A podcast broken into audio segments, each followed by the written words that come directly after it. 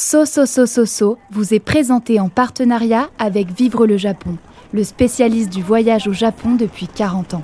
Avec Vivre le Japon, vous pouvez trouver des maisons à louer, des activités originales à pratiquer, des circuits sur mesure à découvrir et surtout des gens qui répondront toujours par oui à tous vos besoins sur le Japon.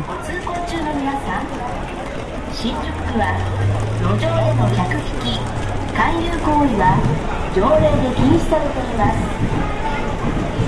路上で声をかけられても。逆に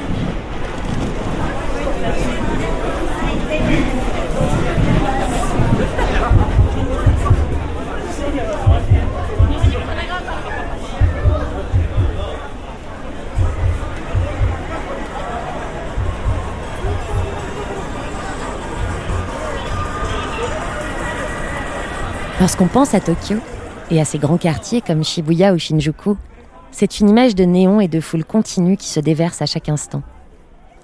En faisant un pas de côté, à quelques centaines de mètres de Shinjuku, plus grande gare au monde, on peut aussi bien tomber sur des cathédrales démesurées, comme celle de Sainte-Marie, ou sur d'autres bâtiments étranges qui tranchent avec les gratte-ciels sombres de l'ouest du quartier. Pour cela, il faut remonter vers le nord, en direction de l'université de Waseda. C'est un grand ensemble universitaire de briques rouges, brutaliste et peu accueillant, bordé néanmoins par un grand jardin et quelques étangs qui font le bonheur des étudiants et des visiteurs du café attenant. Un véritable havre de paix où la pression sociale japonaise semble suspendue au temps. Le canal, non loin, abrite l'un des plus beaux ensembles de cerisiers en fleurs, une fois le printemps venu. Et au bout d'une grande rue sans âme qui débouche sur l'entrée du campus, se dévoile un bâtiment sans aucun référent architectural classique japonais, le Waseda Eldorado. En s'approchant, on devine de par sa forme gothique une sorte de folie architecturale. C'est l'œuvre d'un franc-tireur nippon, Toshiro Tanaka, qui se fera appeler durant toute sa vie d'artiste Fon Jur Ko. Son Waseda Eldorado est l'un des dizaines d'immeubles qu'il a construits à Tokyo. Un peu plus au nord, à Ikebukuro, on peut dénicher trois autres œuvres de ce maître sans disciple. Lui-même a été influencé par l'architecture art déco, par la plasticité de Gaudi, mais aussi par les délires steampunk du Suisse Hans Rodolphe Giger. Lorsqu'on s'approche de ce bâtiment qui fait un coin de rue, on en découvre toute la folie minutieuse.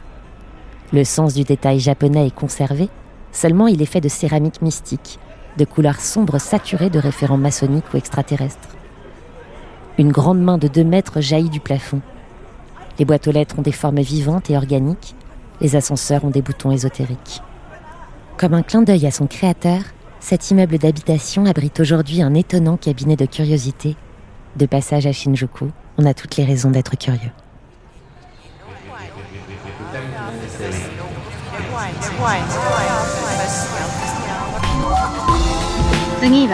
東京東京。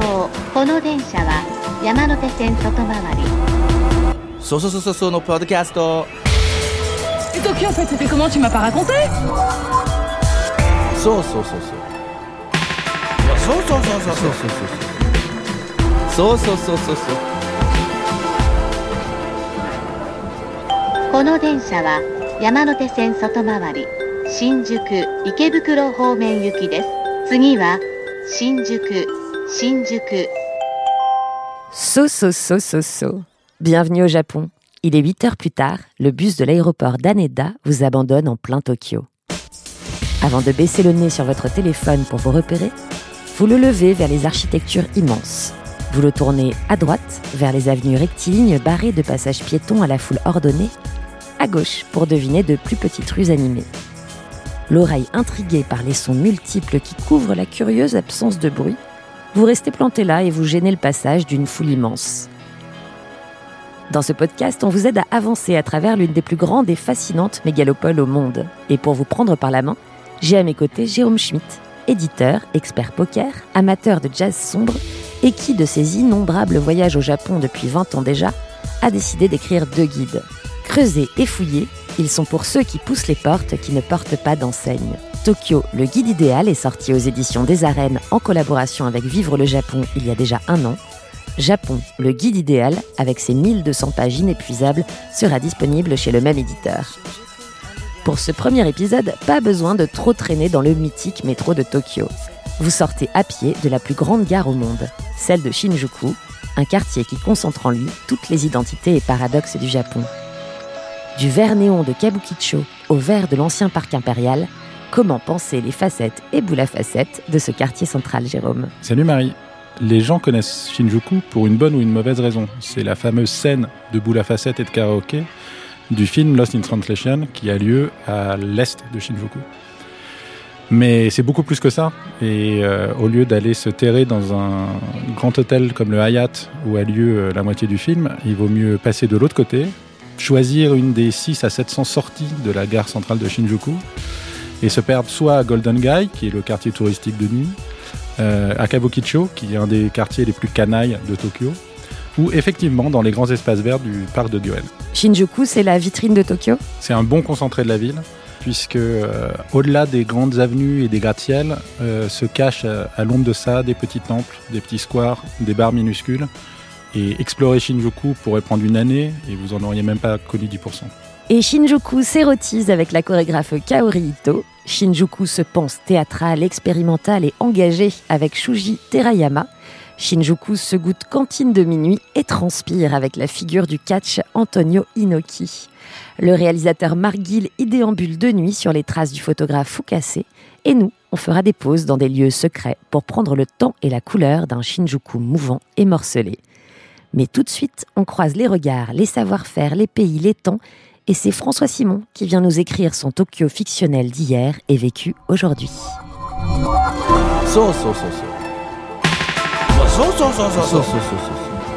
Le journaliste François Simon est un critique au sens que cette fonction revêtait quand elle avait un sens, et même des sens. Les cinq sont convoqués pour dessiner des tables, invoquer des atmosphères et des odeurs, décortiquer en experts les saveurs des plus grands chefs aux tables les plus modestes mais toujours en restant un pas derrière elles pour ne pas leur faire de l'ombre. Depuis presque 40 ans, écrits, images, sons, presse traditionnelle, blog personnel, ouvrage collectif ou non, il ouvre son vaste palais itinérant au public. De Palerme à New York, de l'Inde à Noirmoutier, son blog Simon Says est un atlas des goûts qui se font et se défont, et de ceux qui s'inscrivent à la manière d'un chef-d'œuvre dans la postérité. L'art culinaire rejoint ainsi les sphères des beaux-arts, et François Simon, en connaisseur de saveurs à associer pour révéler une émotion, est grand amateur de littérature. En 2019, il décide à son tour de doser les mots comme les épices, lier les phrases, poétiser les temps et les styles, et il a sorti un premier roman audacieux, L'Esprit des vents, chez Plomb. Bonjour François Simon. Bonjour Marie. Quel est donc cet esprit des vents? Où sommes-nous exactement?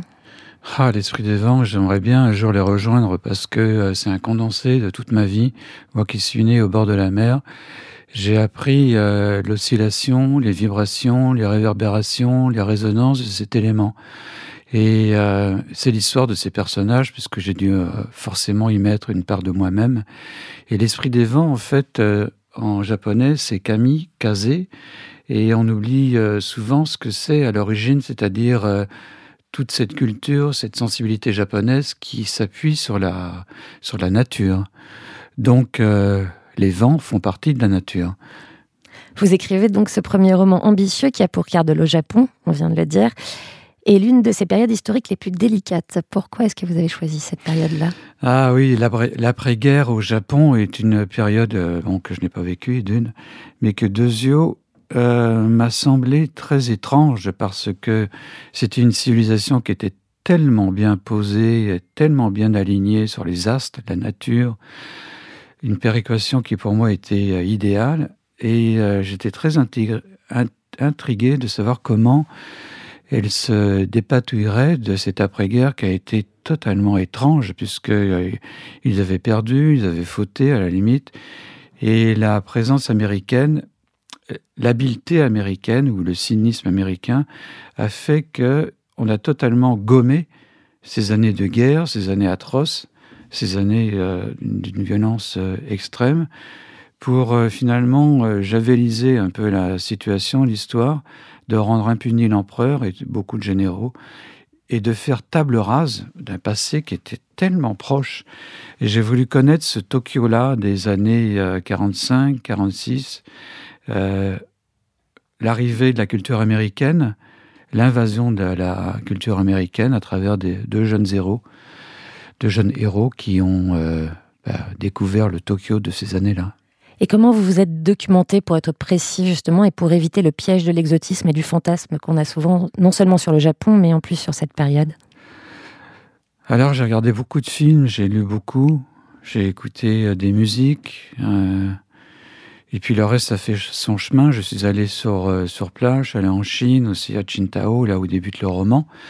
J'ai essayé de voir aussi quelle était la présence allemande, puisque les Allemands étaient présents à Qingdao avant les Japonais et voir cet invraisemblable euh, bourrasque de l'histoire, ce tohu-bohu, euh, ce renversement euh, total. Et puis j'ai essayé de deviner quand même comment ça devait être. Tokyo rasé avec la terre battue, des, planches, des taudis, des tipis, des, baraquements, la misère, la saleté, la crasse, la faim, la famine. Il y avait chaque jour une personne mourait de faim à Tokyo. L'armée était totalement euh, en... Il restait plus rien. Quoi. Les, les tiers de l'armée morts de faim, chose que l'on oublie. Donc j'ai essayé de reconstituer un peu ce Tokyo euh, qui ne nous intéresse guère, parce que vous parliez d'exotisme, et effectivement on préfère un autre Tokyo, beaucoup plus joli, avec les abat-jours, avec euh, la soie, etc. C'est loin d'être la première fois d'ailleurs que vous vous intéressez au Japon. Vous aviez notamment sorti en 2014 un livre des 12 chefs japonais euh, qui cuisinent en France. Quel rapport vous entretenez avec le Japon en général, avant et pendant votre livre, et avec Tokyo en particulier? Euh, J'entretiens un rapport sexuel au Japon. C'est-à-dire que j'ai toujours été fasciné par cette dimension d'un pays, comme d'une ville, comme de ma propre vie. Et, euh, j'ai tout de suite été fasciné par la, féminité japonaise, et euh, qui m'intrigue jusqu'à aujourd'hui, mais plus qui m'intrigue, qui me fascine, parce que pour moi c'est le comble de l'altérité, de l'étrangeté, euh, d'un univers que je ne rejoindrai jamais, mais que j'essaye depuis toujours d'approcher. Comment vous expliquez que la période d'après-guerre, la période Showa, est souvent euh, citée en, exemple euh, nostalgique de la part des Japonais qui estiment que finalement l'après-guerre, juste l'après-guerre, était peut-être la, période dorée du Japon? Comment vous expliquez justement cette tension entre la réalité historique et puis cette nostalgie? Vous posez bien la question parce que c'est là tout le déchirement de l'âme japonaise. C'est ils ont un rapport à la mémoire qui est extrêmement curieux. Ils gomment à tour de bras, ils, ils oublient tout. Euh, chose que nous ne savons pas faire en Occident, puisqu'on a toutes ces théories religieuses qui nous permettent d'avouer, d'être pardonné, d'effacer, euh, comme sur une ardoise magique, alors que cette civilisation-là a un rapport à la mémoire que je ne saurais maîtriser ni bien décrire, mais qui euh, fonctionne souvent au déni, à l'absence, à l'oubli, et c'est comme nous avec la belle époque, alors qu'on devait euh, sans doute crever de frein dans les, dans les faubourgs, on se souvient de Maxime et tout ça, ce qui est d'une mauvaise foi, et d'un raccourci qui est, euh, bah, qui est vertigineux. Et je pense que les Japonais, finalement, ne sont pas si lointains que nous. Ils en gardent d'une époque passée, révolue, cette, euh, cette nostalgie et sa poudre qui fait que ça nous est d'autant plus aimable et cher qu'on en est loin et qu'on a a tout changé. Justement, à Tokyo, euh, qui est pourtant une mégalopole, euh, dès qu'on sort des gros carrefours comme Shibuya, comme Shinjuku, etc., on se retrouve très vite dans cette ambiance nostalgique 50s. Euh, Est-ce que c'est quelque chose qui vous a plu tout de suite, qui vous a intrigué? Moi, je sais que personnellement, c'est quelque chose que, qui m'a touché tout de suite. Et euh, est-ce que vous allez naturellement vers ce genre d'endroit quand vous êtes au Japon? Oui, vous avez raison, Jérôme. Dès qu'on pousse parfois des, euh, des portes des estaminets, des ce genre de tout petits cafés au fond d'une venelle, d'une ruelle, d'un cul-de-sac, on ose à peine d'ailleurs s'aventurer, ou même le, votre parapluie euh, doit se replier pour passer, on tombe sur des, ben, une époque telle qu'elle, les années 50, 40 même. Et c'est ça qui est troublant, c'est qu'on arrive à garder des bulles intactes alors qu'en France, j'essaye de me souvenir, même dans des, dans des bleds perdus, tout ça, on n'arrive pas à trouver ça. La modernité, euh, le nouveau, euh, efface régulièrement tout. Et ça, au Japon, c'est vrai qu'il y a sans arrêt des, des moments comme ça, des espaces qui sont euh, intacts. Et surtout, le, ce qui aide beaucoup, ce sont les provinciaux qui viennent souvent à Tokyo.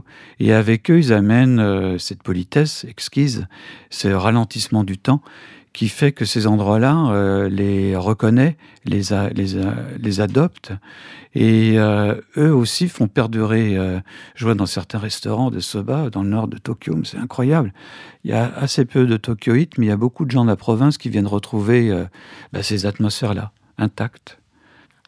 Vous parliez de prendre le temps, justement, ça nous permet de faire une transition avec la poésie japonaise. Il y a de nombreux passages poétiques insérés tout au long de votre roman. Quel est votre euh, rapport à la poésie japonaise et sa place dans votre écriture? J'en ai lu comme euh, beaucoup, mais j'en lis, lis pas énormément. En fait, je lis beaucoup de prose, mais euh, je crois que la rythmique de la littérature japonaise, la scansion des phrases, les silences des, de la ponctuation font que euh, j'ai tout de suite été euh, gagné par cet euh, univers-là. Et j'ai réalisé qu'on ne décrit pas un littoral japonais comme on le fait de la plage de Jean Lépin, et que immédiatement une littérature s'accole, vient et finalement vous imprègne. Et, et c'est tant mieux parce que c'est dur de d'écrire de façon occidentale bah, le Japon. Il faut, euh, on tombe immédiatement. Enfin, j'ose espérer qu'on est gagné par cette euh, cette chose étrange qu'est l'écriture japonaise, cette façon de balayer de, de droite à gauche, etc. Euh, tout ça, finalement, sans, sans même l'avouer, on est totalement infiltré. Il y a une sorte de perméabilité qui fait qu'on est japonisé, on est imprégné. C'est ça que j'aime bien finalement. Et quel geste d'ailleurs euh, japonais vous séduit le plus, qu'il soit culinaire, littéraire, artistique? Le geste japonais qui me séduit le plus est celui euh, qui consiste à prendre des deux mains, euh, quoi que ce soit, un bol, une carte de visite, un verre,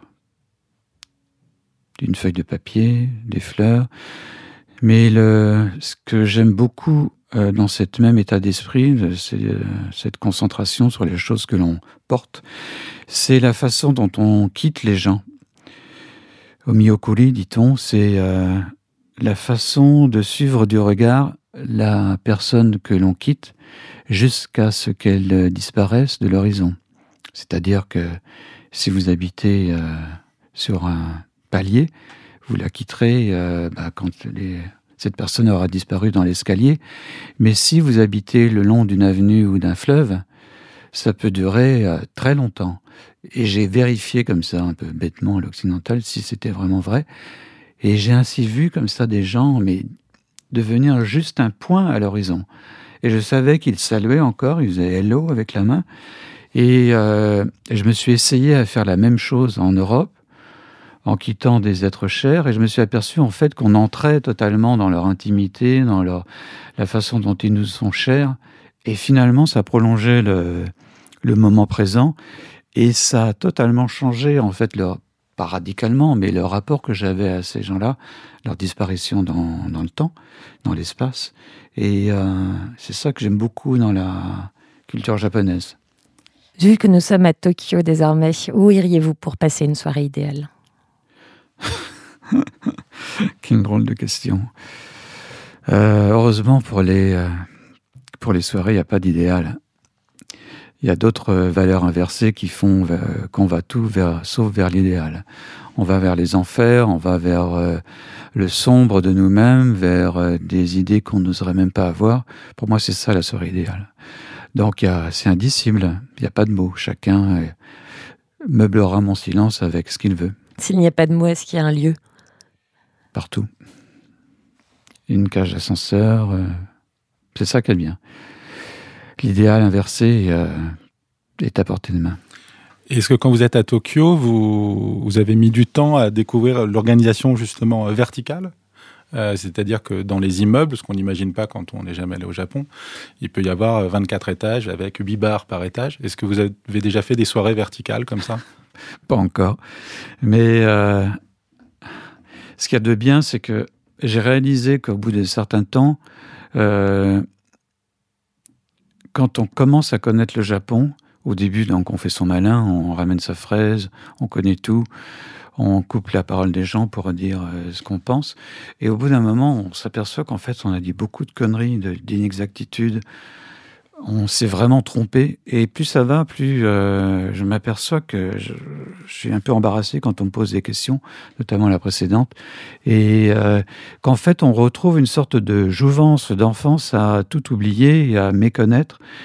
Et donc, à chaque fois, découvrir euh, ce que vous évoquez dans la verticalité. Et il est vrai que dans ces immeubles-là, bah, malheureusement, moi, je m'arrête à la première étape où j'ai trop de faiblesse et pour m'y attarder. Mais c'est vrai que toutes ces immeubles, ça ressemble un peu à la culture, à la civilisation japonaise. On commence par la première étape et en fait, on, réalise qu'il y en a 150. Et dans le même immeuble, et dans le même escalier, et qu'on pousse une porte, on peut tomber sur un KGV euh, qui est tapissé d'acajou avec un bar magnifique où on peut se tenir qu'à deux et qui passe qu'un seul disque pendant la soirée. C'est ça qui est incroyable. Qu'est-ce qu'on apprend, qu'est-ce qu'on désapprend? Alors c'est ça qui est intéressant parce que tout à l'heure on disait qu'on a l'impression de connaître euh, au bout de quelques temps le, Japon. Et se ça y est. Et moi je me souviens très bien, il y a un moment où j'ai réussi à comprendre que on ne comprenait pas le Japon et que notre grille de lecture était totalement faussée. Pour tout, pour tout, pour les couleurs, pour les, euh, pour les, euh, les senteurs, pour les saisons. Il y a à peu près 24, 48 saisons au Japon. Il y a même des pré-saisons. Euh, et je pensais aussi au fade. Nous, quand on prend un poisson cru, au début, on se dit, ouais, bon, ok, c'est ennuyeux, c'est fade, ça n'a pas tellement d'intérêt.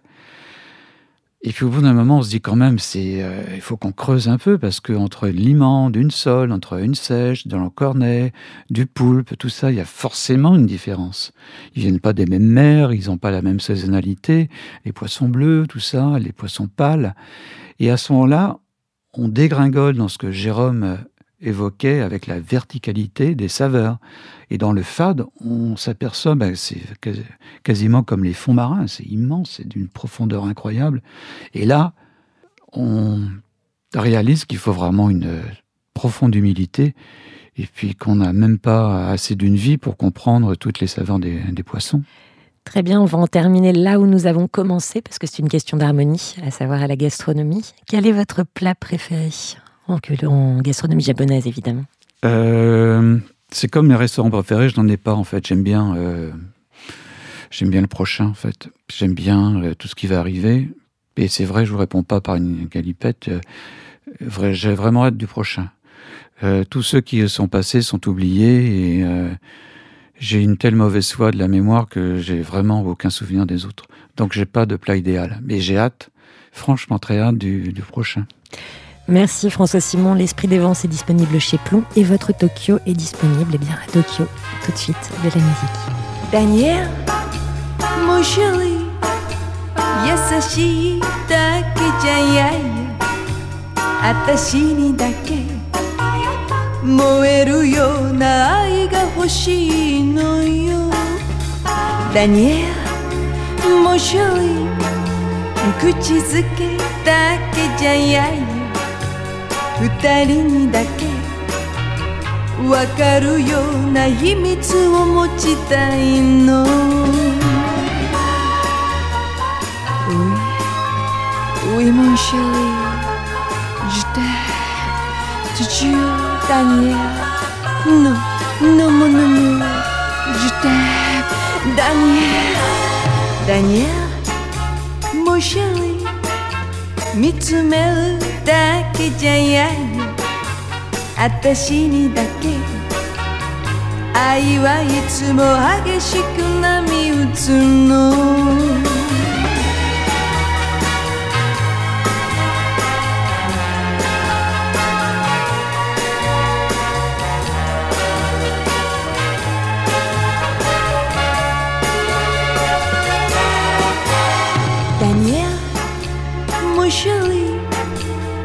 口づけだけじゃやや二人にだけわかるような秘密を持ちたいの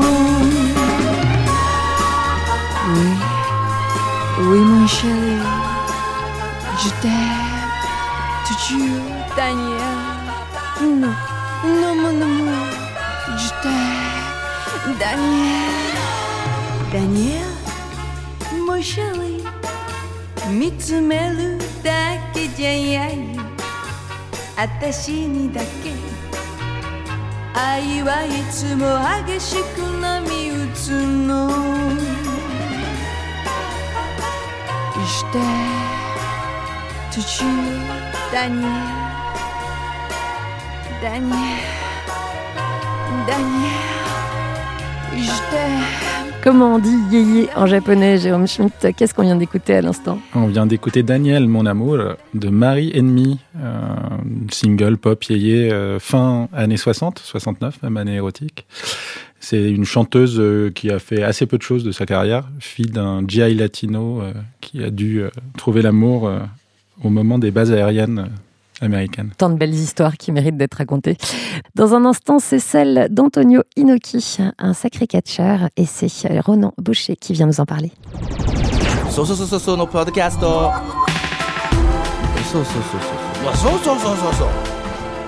Dans So So So So So, au cœur du voyage, on inscrit le sport qui façonne la ville de Tokyo en amont des JO d'été. Pour cet épisode à Shinjuku, Ronan Bochet, journaliste SoFoot et Society, retrace les pas et les prises du catcheur Antonio Inoki. Bonjour Ronan. Bonjour Marie. 戦う男の闘志が充満していますあなたは受け取りましたそして表情はいつものビッグイベントと変わらぬ表情でありますアントニオ猪木です Alors quel est le lien entre un catcheur et Shinjuku Alors le lien, c'est euh, en sortant de la gare de, de Shinjuku, vous allez vous retrouver face au Antonio Inoki Sakabar. Donc c'est une- un diner à l'ambiance de catch avec des serveuses en pom-pom girls qui crient votre nom quand vous rentrez dans l'établissement, des odeurs de grillade. Et sur les murs, c'est gloire totale à, à cet Antonio Inoki qui, euh, vous allez le voir, est tout le temps en slip, a une mâchoire carrée, un manteau façon Bogdanov, un fig de Golgoth. Alors pourquoi tant de gloire pour Antonio Inoki à l'intérieur de ce bar? Parce que c'est le catcheur ultime japonais des années 70-80. Et à l'époque, le, le Japon, c'est le pays numéro 2 du catch après les États-Unis. Il faut savoir qu'au Japon, on fait la queue pour se prendre une baffe d'Inoki, ce qu'on appelle un Inoki slap. Euh, et donc les, les fans viennent se prendre une, une belle gifle pour s'inoculer ce fighting spirit. Donc avec tout ça, on peut comprendre qu'Antonio, il est devenu peut-être un peu mégalo. Oui, on le saurait à moins. Comment est-ce qu'il a construit une telle légende, Antonio Inoki? Alors il l'a construit surtout à partir du 23 novembre 76. Euh, il se paye un combat de titan de 15 rounds de 3 minutes avec le meilleur boxeur du monde de l'époque à Tokyo. Euh, c'est Mohamed Ali, tout simplement. Le combat, vous, vous pouvez le voir sur internet, il est ridicule parce que dès le début, Antonio il se jette au sol sur le dos et il mouline ses jambes pour savater euh, les jambes d'Ali, qui lui, euh, Mohamed Ali, ne, ne pourra donner que 6 coups de poing en 15 rounds de 3 minutes. Mais ça a pas un peu terni sa légende, ça? Alors absolument pas, euh, même si beaucoup se sont moqués de lui. Le, le catcheur, en fait, il s'est payé un énorme coup de pub avec ce combat, euh, suffisant en tout cas pour que le Japon entier, au-delà des fans de catch, euh, connaissent vraiment Antonio Inoki. Et donc, bah, Antonio, il va se tenter euh, sa chance en politique. Il va devenir d'ailleurs unique député de son mouvement, qui s'appelle le Parti du Sport et de la Paix. Et en 90, il va même décider euh, de jouer les sauveurs en Irak. Pourquoi en Irak? Alors pourquoi en Irak? Je vais rappeler rapidement le contexte. Euh, L'Irak à ce moment-là envahit le Koweït et euh, pour éviter les bombardements, Saddam Hussein il a une petite technique, c'est qu'il kidnappe des ressortissants étrangers et il les place en bouclier humain sur des sites stratégiques. Et parmi ces otages, il y a plus de 200 Japonais. Donc Antonio Inoki s'est mis tout simplement en tête de ramener ces Japonais à la maison. Et la rencontre Inoki-Saddam Hussein s'est passée comment? Alors c'est passé en, en deux temps. Euh, en septembre 90 déjà, il, arrive en Irak et il essaye d'amadouer les proches de Saddam avec des kimonos et des fleurs électroniques dansantes, des petits produits qui ont la cote à ce moment-là. Il se convertit même à l'islam et devient Mohamed Hussein Inoki d'ailleurs, Euh, mais il revient sans otage. Et en novembre, il y retourne et là il est reçu par Saddam en personne. Il lui sort la carte de la diplomatie par le sport en organisant un énorme gala de catch, un concert de rock avec le groupe japonais Panic in the. Et le 6 décembre, à la surprise générale, il y revient avec 41 otages japonais libérés par le régime irakien. Et après un tel succès inattendu, il n'a pas pris goût à l'influence politique qu'il pouvait avoir? Si, si, il a, il a repris, euh, notamment euh, avec euh, un coup qu'il essaye de tenter avec la Corée du Nord. Pour rappel, à cette époque-là, le Japon et la Corée du Nord, ils n'ont pas vraiment de relations diplomatiques.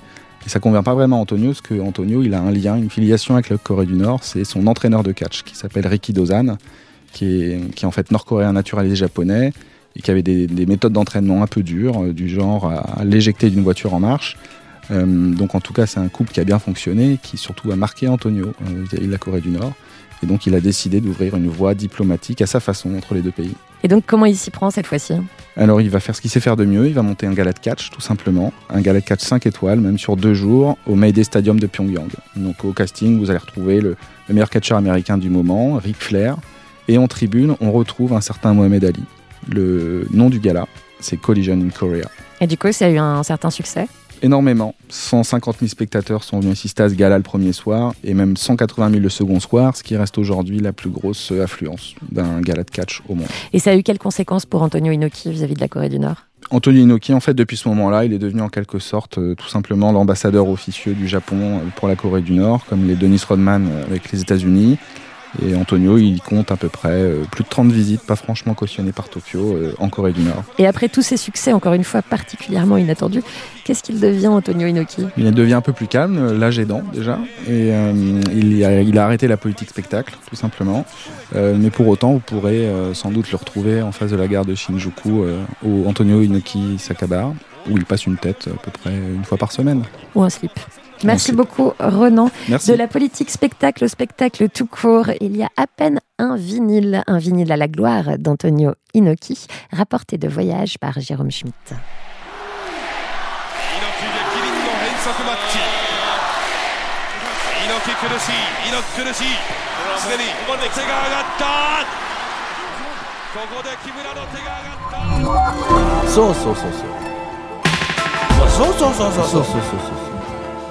des, niveaux différents de porno. Hein. Euh, donc euh, mon, mon, mon, job c'était de vendre Harry Potter au rez-de-chaussée, comme ça les gens viennent pour la suite. alors, alors on vendait des, des, culottes usées d'une femme euh, ou une, une salive d'une petite fille. Euh, voilà, et bah, tout ce que je disais, je disais en japonais. Et je le fais.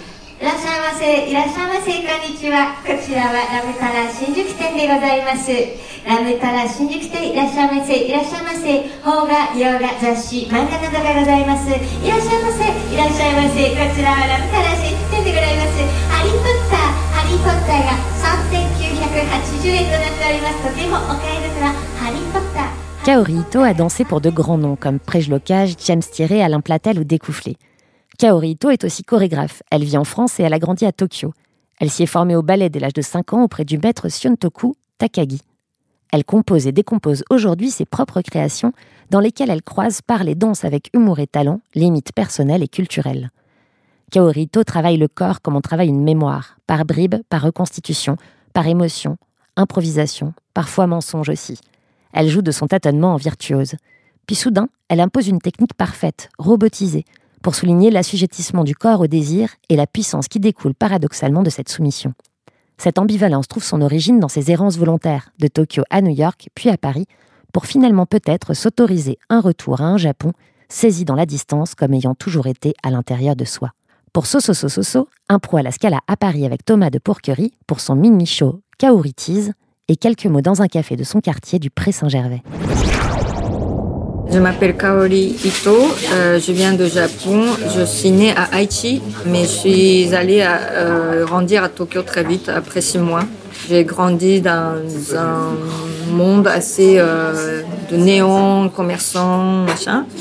Et après, je suis allée à New York pour me former. Ça m'a beaucoup libérée de mon identité, du coup, parce que comme j'ai une éducation très japonaise et que ma famille, ils sont tous artistes, donc euh, je sortais un peu de pays. Et après, je suis venue en France. Il y a des fois, en fait, je me suis demandé où est-ce qu'on on se situe, parce que je, je sentais que bon, j'allais partir de Japon dès le départ, parce que c'était pas mon truc, ce pays mais en même temps, je devais m'adapter. Donc, euh, je cherchais un peu le mode de communication. Et en fait, euh, ben, quand je suis venue en France, bon, déjà, je, je, disais merci beaucoup. Et on me répondait toi aussi. Et que je comprenais pas ce bonheur. Et j'ai pensé qu'à la radio, il y avait Roland Garros. Et j'ai pensé que c'était lui qui gagnait tous les ans. alors, alors j'ai mal entendu plein de choses. Mais en même temps, en fait, avec ces malentendus, ce qui se passe chez les humains, c'est qu'on observe beaucoup les mouvements.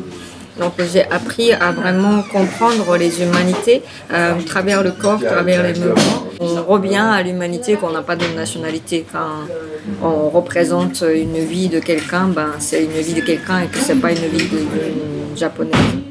C'est toujours dans l'art japonais, c'est copie. Il n'y a même pas de, des fois des partitions dans, dans l'art traditionnel. Et en fait, euh, bah, par la sonorisation, on le copie.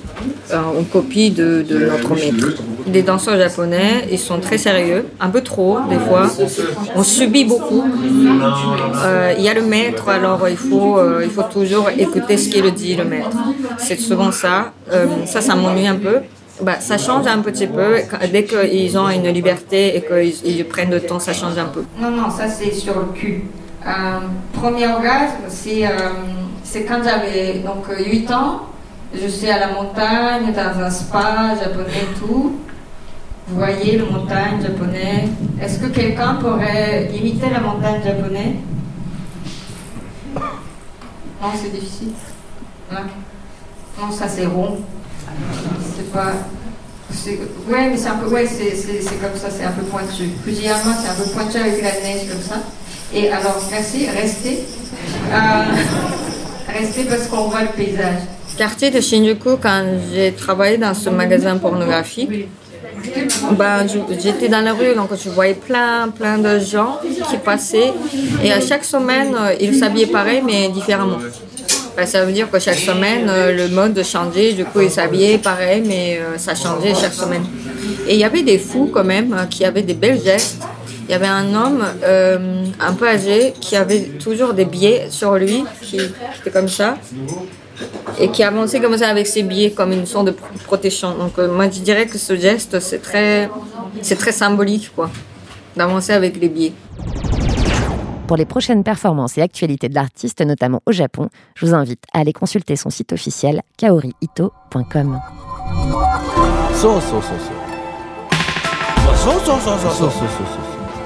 Il est temps maintenant de s'offrir une pause, de se nourrir par exemple de jazz, de saké, de nature imprévue ou de karaoké, de décortiquer les sous-quartiers du gigantesque Shinjuku pour les recomposer en adresse et vivre un idéal. Ainsi, je me tourne vers l'expert en perfection, Jérôme Schmitt. Tu m'emmènes où? Alors, on va déjà commencer, Marie, dans un jazz kissa. C'est le nom qu'on donne aux bars euh, tenus par des amoureux du jazz. Euh, généralement, c'est des endroits assez petits, avec 5, 10 000 disques vinyles accumulés pendant des dizaines d'années. Et à Shinjuku, dans le pire quartier de Shinjuku, qui est Kabukicho, celui euh, où les néons sont d'une vulgarité euh, sans commun, il y a encore une, comme un petit village gaulois, c'est-à-dire une résistante, une vieille dame qui euh, tient depuis plus de 50 ans un bar free jazz qui s'appelle Narcisse. C'est au troisième étage d'un immeuble où il n'y a uniquement que des salons de massage plus ou moins légaux, des vendeurs de DVD qui sont très souvent dans un flou très peu artistique. Et cette vieille dame, elle a 78 ans, euh, elle, euh, elle a hérité de ce bar euh, de ses parents qui eux-mêmes avaient hérité de leurs propres parents. Et c'est une sorte voilà, de, capsule de temps qui donne sur le Shinjuku libertaire des années 60-70. Elle ne parle absolument pas français, elle parle très peu anglais mais euh, elle vous mettra le disque que vous voulez euh, à partir de, dizaines de catalogues qu'elle a écrits à la main au fil des années. Vous pourrez sélectionner la musique que vous voulez écouter. Et vous euh, rencontrerez sûrement des artistes, des photographes, des jeunes étudiants qui viennent là à partir de 14h boire un café ou boire une bière à partir de 18h. Voilà, c'est un endroit qui est vraiment unique qui va pas durer des années encore, je pense, puisqu'il n'y aura sûrement pas d'héritier à, cet endroit-là. Mais c'est aussi euh, comme pousser la porte vers euh, ces années où on aimait beaucoup le cinéma français, où on aimait euh, tout ce qui était expérimental. Et avec ces mots, vous pourrez, elle, elle, pourra vous en parler avec beaucoup de fièvre et de passion et surtout de manière très chaleureuse. C'est, euh, tu me le disais, une adoratrice de Godard. Exactement. Et euh, si vous lui demandez, vous trouverez même le fameux Anna euh, enregistré avec Serge Gainsbourg, qu'elle a en version originale. Et ne lui volez pas, même si ça vaut beaucoup d'argent. De quoi rendre hommage à Anna Karina, du coup, j'imagine. De quoi la chanter aussi, peut-être, puisque tu m'emmènes pousser un peu des notes. Alors, on, on slalom dans, entre les rabatteurs qui essayent de vous vendre du rêve. On passe devant cette horrible restaurant que tous les touristes adorent qui s'appelle le Robot Restaurant. Euh, et on arrive dans une ruelle euh, assez sombre, un peu coupe-gorge, et on rentre dans un immeuble de 7-8 étages construit dans les années 80. qui ressemble un peu à un, à un, bordel caché de Saïgon. Et on va dans le seul endroit un peu près fréquentable de cet immeuble, ça s'appelle le studio Himawari. Euh, ça a été créé il y a une quinzaine d'années par euh, des, un couple de musiciens de visual rock. Le visual rock, c'est une sorte de rock japonais progressif, euh, hard métalleux, assez horrible. Mais ces deux personnes qui ont une cinquantaine d'années proposent dans cet énorme bar karaoké de vous servir et de jouer avec vous euh, sur les pires mélodies que vous aurez choisies. Euh, c'est au cinquième étage, il faut pas se tromper de porte. C'est une porte qui, elle aussi, euh, est recouverte de mm, photos de catcheurs, car le patron aime le catch. Et voilà, pour 3 millions, c'est-à-dire 25 euros par heure, on y boit à volonté et on choisit le titre qu'on va jouer avec eux. Et donc, pour s'entraîner à la maison, il faut des disques et ça se trouve aussi à Shinjuku. Et oui, Shinjuku, c'est bien fait. Euh, la journée, vous, vous, allez pouvoir découvrir Disc Union, qui est la plus grosse chaîne de disques d'occasion indépendante et elle dispose d'une quinzaine de magasins rien qu'à Shinjuku, dans un, dans un périmètre de 3 à 400 mètres. Euh, vous choisissez votre passion, si c'est de la bossa nova, du hard rock, du classique, euh, de la J-pop. Du jazz progressif. Du jazz progressif ou quelque chose de pire encore, voire du reggae. vous avez votre étage ou votre bâtiment qui vous est dédié. il y a, on estime à 10 000 nouveaux disques qui arrivent chaque jour dans tous ces magasins. Et donc, vous allez pouvoir croiser aussi bien Gilles Peterson que euh, des gros euh, collectionneurs du monde entier. C'est la façon la plus simple de trouver le disque dont vous rêvez depuis longtemps. Et du côté des sous-quartiers, ça se passe comment? Shinjuku, c'est plus qu'un quartier, c'est comme une municipalité dans la ville. Il y a aussi bien euh, Okubo, qui est le quartier sud-coréen, où il y a tous les groupes de K-pop qui sont affichés aux fenêtres des magasins, où se presse toute la jeunesse adolescente japonaise et internationale. Il y a aussi Waseda, le quartier universitaire dont on parlait avec le Waseda Eldorado, mais aussi il y a le quartier un peu bourgeois qui, dès que vous avez 40, 50 ans et que vous voulez pas euh, vous faire bousculer dans la rue en allant euh, dans un restaurant, c'est Yotsuya qui est situé à l'est de la gare de Shinjuku. Vous y avez accès en une demi-heure environ à pied et euh, c'est le meilleur moyen d'aller dîner entre amis dans des endroits vraiment très agréables et vraiment très calmes. Et quand on a fini de dîner entre bourgeois dans un endroit calme, on va s'encanailler où? Alors, je ne sais pas si c'est de l'encanaillage, parce qu'au final, les gens qui vont à Goupy, qui est un des bars de transsexuels les plus connus de Shinjuku, sont souvent des salaryman accompagnés de leur propre épouse, euh, qui vont discuter avec les danseuses half-cut, c'est-à-dire qu'elles ne sont pas encore opérées, et aussi la mama, euh, qui est la patronne des lieux, qui, euh, qui flotte dans cet endroit totalement années 50 en robe Yves Saint Laurent vintage. C'est difficile d'y rentrer. On a l'impression de pousser la porte d'un bar qui aurait été pensé par David Lynch, puisque la première fois où j'y suis allé, il y a une quinzaine d'années, c'était une personne de petite taille en smoking qui m'avait accueilli. Voilà, c'est vraiment un endroit comme seul le quartier LGBT de Shinjuku en, en recèle.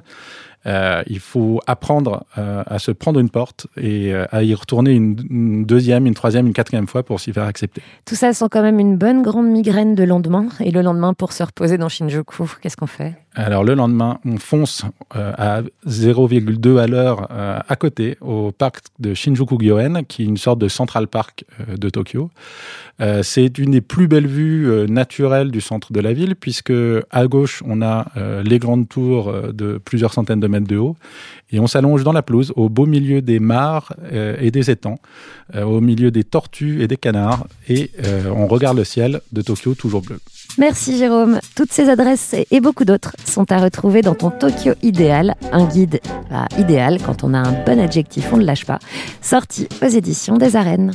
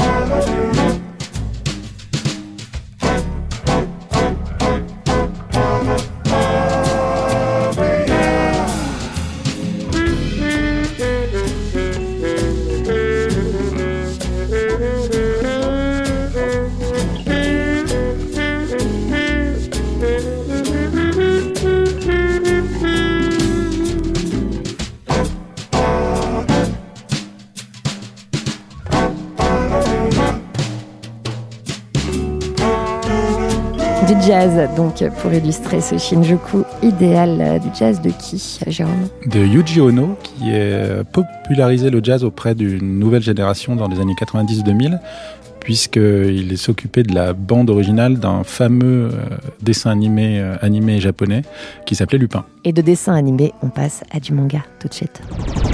So, so, so, so, so, no podcast. Oh.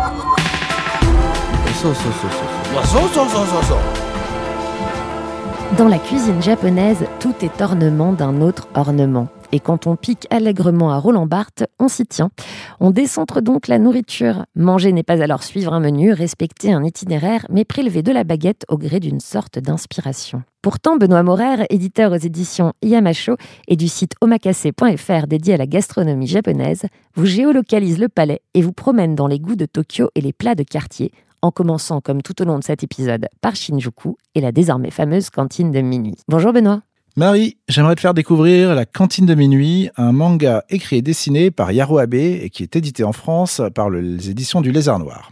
Ce manga, ça raconte la vie d'une petite gargote perdue dans les ruelles étroites de Shinjuku et qui ouvre de minuit à 7 heures du matin. Chaque jour viennent s'y rencontrer toute une faune de noctambules, des hôtesses de bar en peine, des salariman éméchés, des âmes perdues en mal de réconfort ou bien des habitués. Tous ne jurent que par une seule chose, Marie. Écoute bien. Une cuisine réalisée par The Master, le maître des lieux, un être mystérieux dont on connaît très peu de choses, exception faite de son énorme balafre sur la joue. Le succès a été colossal au Japon, avec des millions d'exemplaires vendus, et plus de dix ans après la première publication, il y a toujours autant de lecteurs. À tel point que le- la série a été adaptée en deux films, ainsi qu'une série dont on peut retrouver les trois saisons sur Netflix, Comment expliques-tu un tel succès? Tu vas vite comprendre. Le dessin est minimaliste, il n'y a pas vraiment d'action, c'est un peu chiant, tout se passe dans ce boui-boui rikiki, c'est même pas vraiment bien dessiné, il y a à peine 12 places. Même la carte est super réduite avec juste un seul plat, mais par contre, quand tu rentres, tu peux demander absolument tout ce que tu veux au chef et il va se mettre en cadre pour réaliser le plat. Chaque chapitre porte le nom d'un plat d'ailleurs, ou d'un simple aliment et devient rapidement le prétexte à une comédie humaine culinaire où chaque client, en attendant son plat, raconte son histoire et partage ses souvenirs. On y rencontre une femme prête à recommencer sans cesse son régime pour son amoureux, un professeur qui rend visite à une de ses anciennes élèves qui est devenue stripteaseuse, ou encore un acteur porno qui apprend les ficelles de son métier à un apprenti. En l'espace d'un chapitre, tu découvres à la fois une petite tranche de vie de Shinjuku et du Japon, et tu apprends de nombreuses anecdotes sur les plats japonais. Et côté pratique, comment trouver ces restaurants? Alors c'est super simple, tu te rends à Golden Guy à Shinjuku, c'est un petit dédale de, de rues euh, un peu, un peu mystérieuses, où tu peux aussi bien avoir des bars euh, que des restaurants, et tu rencontreras rapidement un de ces fabuleux endroits où tu pourras découvrir l'un des- l'un de tes plats préférés. Et si jamais tu souhaites découvrir les secrets des saucisses vino rouge accompagnées de son omelette sucrée, ou la salade de pommes de terre à la mayonnaise, ou encore les boulettes onigiri grillées, il existe un livre de recettes, le livre de cuisine de la cantine de minuit. Merci Benoît. Et comme on dit, quand on fait absolument ce qu'on veut, qui ne dort pas dîne.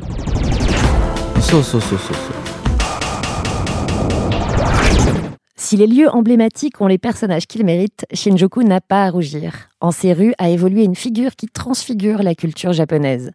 Shuji Terayama parlait curieusement de Shinjuku comme d'un désert éclairé au néon, Jérôme Schmitt nous parle d'un Terayama habité. Jérôme, qui est Shuji Terayama, artiste finalement et assez injustement méconnu en France? Alors Shoji Terayama, c'est quelqu'un qui est né en 1935 euh, dans le nord du pays, à Aomori, juste avant euh, l'île d'Hokkaido.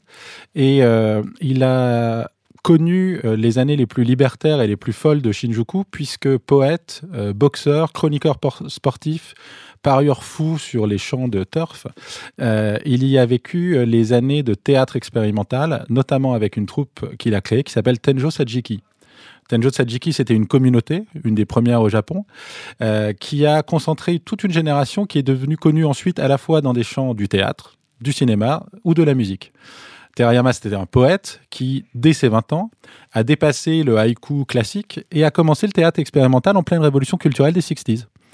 Il avait créé une organisation bien particulière puisque pour jouer au sein de Tenjo Sajiki, il fallait payer une certaine somme, comme nous le confie son vieux compagnon de route, Eimei Sasaki, directeur du musée Terayama à Omori, dans le nord du pays. Il fallait payer pour passer le test d'entrée. Cela coûtait 5000 yens pour passer le test et pour devenir apprenti. Si le test était passé avec succès, ensuite, il fallait des frais d'inscription qui étaient de l'ordre de 20 000 yens. Et enfin, une cotisation mensuelle de 20 000 yens pour participer aux différentes activités.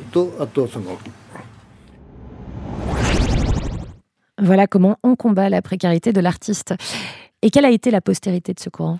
Alors, au-delà de la postérité, il faut voir que ce, théâtre ouvert, comme on en a parlé, euh, a été tout de suite reconnu à la fois aux États-Unis, puisque dans les années 70, il a été invité sur la côte ouest, mais aussi en France, puisqu'un certain Jack Lang, qui n'était absolument pas encore ministre, mais plutôt passionné de culture à Nancy, dans l'est de la France, l'avait invité pour son festival du théâtre expérimental. On retrouve aussi des traces de Terayama, et plus que des traces, euh, puisque un de ses films les plus connus, L'Empereur Tomato Ketchup, euh, interdit en France depuis euh, sa sortie, a été repris par les Berruriers Noirs, un célèbre groupe punk, ainsi que Stereolab, un groupe d'électro américain, qui en a fait un titre de son album. Là, tu parles plutôt d'héritage en fait à l'extérieur du Japon, mais à l'intérieur du Japon, quel héritage il a laissé Terayama? Alors étrangement, cet homme timide, réservé, qui choquait son époque, a vraiment passé les années, puisque euh, quand on se balade justement dans le musée euh, qui euh, lui est consacré dans sa ville natale, on y croise uniquement des jeunes qui ont étudié ses poèmes au collège, dans un, dans un cadre très euh, institutionnel, et qui aiment euh, le côté intemporel de, des révoltes de cet homme qui est mort à 47 ans d'une cirrhose. Alors qu'est-ce qu'on lit, on regarde, on écoute, à part nous, hein, pour pénétrer Terayama et son univers? Alors, il y a un roman qui est euh, reparu en France récemment, qui s'appelle Devant mes yeux le désert, qui est d'ailleurs le seul roman euh, de Terayama. C'est un livre autobiographique qui se passe à Shinjuku uniquement et qui montre les entrailles d'un Shinjuku poisseux euh, et justement de ce désert de néon qui s'ouvre à nous. Autrement, au rang des films, si on a le cœur bien accroché, on peut regarder ce film interdit qui s'appelle L'Empereur Tomato Ketchup, puisque s'il est interdit, il est bien évidemment disponible sur YouTube.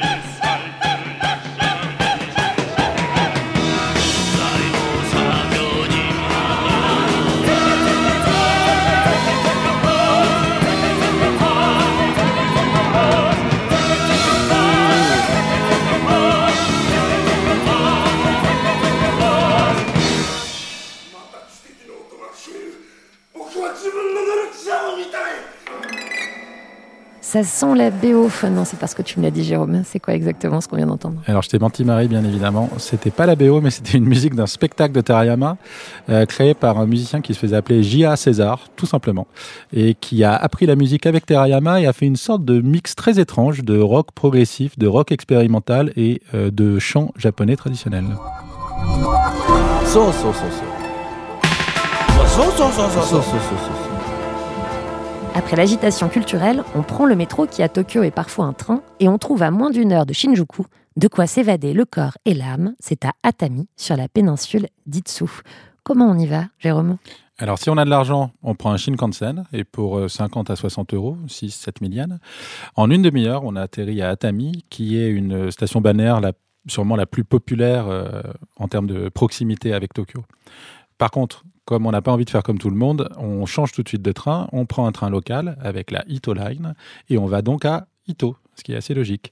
Et en 20 minutes, on est à Ito, qui est un très joli petit village de sources chaudes, ce qu'on appelle les onsen, euh, et on peut y rester une à deux nuits. Et à part se baigner, on fait quoi d'autre à Ito? Alors à Ito, on se baigne, on peut même aller dans plusieurs fondations d'art contemporain euh, qui sont dans les montagnes attenantes.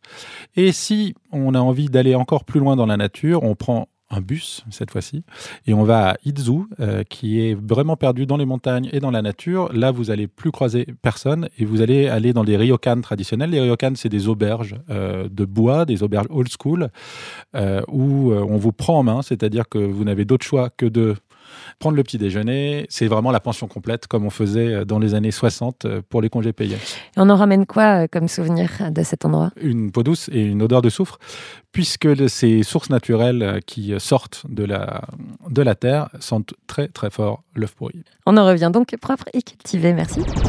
So, so, so, so, so, no podcast.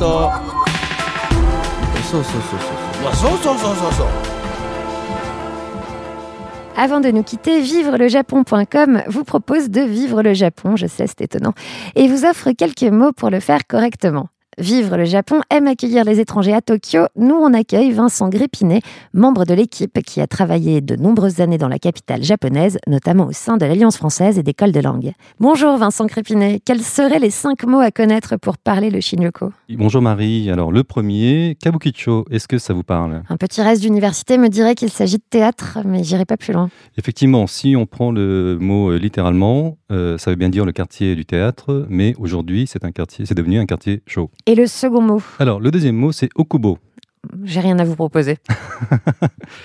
Alors, Okubo, c'est un autre petit quartier dans Shinjuku. Et c'est le quartier des Coréens. On y trouve donc beaucoup de restaurants euh, coréens, des choses en rapport avec la K-pop. Euh, et c'est très bon marché quand on veut sortir le soir, qu'on veut y manger. Un troisième? Alors, le troisième, c'est Kabakura. Ça a une petite sonorité de cerisier sakura, mais je dois, je dois me tromper. Alors, ça n'a rien à voir avec les cerisiers. C'est donc Kabakura, c'est l'association de deux mots, cabaret et euh, kura, donc club. Je suis sûr que c'est très élégant. Oui, enfin, plus ou moins, parce que c'est euh, pour les hommes qui veulent euh, voir des jeunes femmes dénudées, et c'est là qu'on va. Voilà. Un quatrième mot? Bah, Puisqu'on y est, on va enchaîner effectivement sur le mot euh, snack. Celui où on mange des sandwichs? Pas tout à fait, parce que à- J'avais un doute. Voilà, au Japon, euh, snack, ça désigne euh, une sorte de, de bar tenu par une, une dame d'un certain âge, une mama. Et euh, on y va souvent donc euh, pour prendre une consommation, mais c'est aussi pour discuter euh, ou bien faire un, peu de chansons, chanter avec des, collègues ou bien les employés qui sont sur place. C'est une ambiance qu'on peut vraiment retrouver, enfin qui est très connue des, des Japonais, et une ambiance qu'on peut encore retrouver en regardant les films de Ozu. Un cinquième mot Ultime mot. Alors, l'ultime mot, ça serait host. Ça me rappelle un film coréen, mais on était déjà dans le quartier coréen, donc ça n'a rien à voir. Dites-moi. Ça n'a aucune relation avec un monstre. C'est simplement c'est le, le pendant du kabakura. Euh, c'est un club, mais euh, qui est euh, destiné donc aux femmes qui veulent voir des jeunes hommes. Et comment on repère ces, ces clubs d'host C'est que dans, dans, la, dans la rue, vous avez de grandes affiches avec des jeunes hommes euh, habillés en costume, assez efféminés, les cheveux décolorés. Un menu, C'est un bon repère. Oui, c'est ça, voilà. Très bien. Alléchant. Bon, C'est une bonne façon de conclure. Merci Vincent Crépinet. Merci. Nous, on se quitte sans pour autant prendre l'avion du retour, non juste la Choline, c'est ça, euh, Jérôme? Exactement. Une Choline qu'on prend depuis la gare de Shinjuku pour rejoindre un autre quartier de Tokyo. Dans le prochain épisode de So So So So So, on va où? On va d'abord découvrir Nakano, puis un peu plus loin sur la même ligne le quartier de Koenji, et enfin le quartier de Kichijoji. Mais tout de suite, regardez par la fenêtre. La nuit tombe sur Shinjuku. Et pour se quitter, on y rejoint le réalisateur anglais Mark Gill qui s'y balade. Son prochain projet est une fiction sur un artiste lui bien réel, Masaïsa Fukase. Pour Soso Soso So, on le suit dans ses récentes déambulations à la recherche de ce monument de la photographie japonaise qui a littéralement habité les bars du quartier et en a, dans les années 60-70, extrait l'essence argentique. And in Shinjuku especially, and Golden Gate especially, those close, narrow streets, the relentless light, the relentless noise, but you can't understand any of it and you can't read any of it. You do get that sense of being completely alone in a very positive way. I th- that's the best way I can describe it. I just felt cut adrift from everything that I knew in terms of language and culture, yet having experienced it secondhand for most of my adult life, it felt incredibly familiar as well. So it was that weird dichotomy of feeling alien and at home.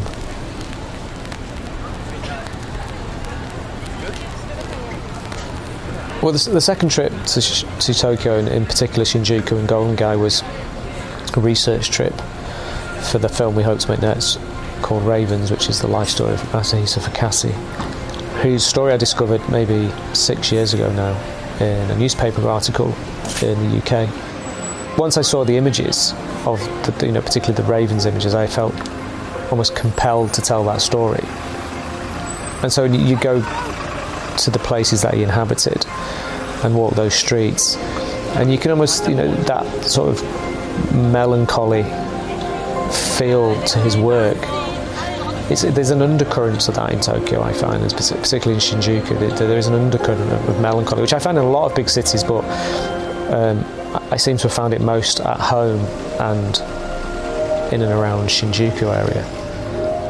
Once I got to know the Fakasi story more, and it all seemed to be centered around Shinjuku and this particular area of Golden Gate. What was fascinating is that he was like almost otaku. Is that the word? Otaku? The word that uh, in his drinking habits, like he would have three bars that he would drink at every night: seven o'clock Saya bar, eight o'clock Kadoshi, finishing Nami bar until he and he would drink till he couldn't stand, and then would usually get a taxi home um, if he didn't fall down the stairs. Well, I think were, the places were important to him because, again, I think it gave him that space to be away from the women in his life, from photography, from his family. And he could, you know, the, the people in the bars, and we've met all the proprietors of those bars, they're still alive, and I think he could talk about mundane things like his cats.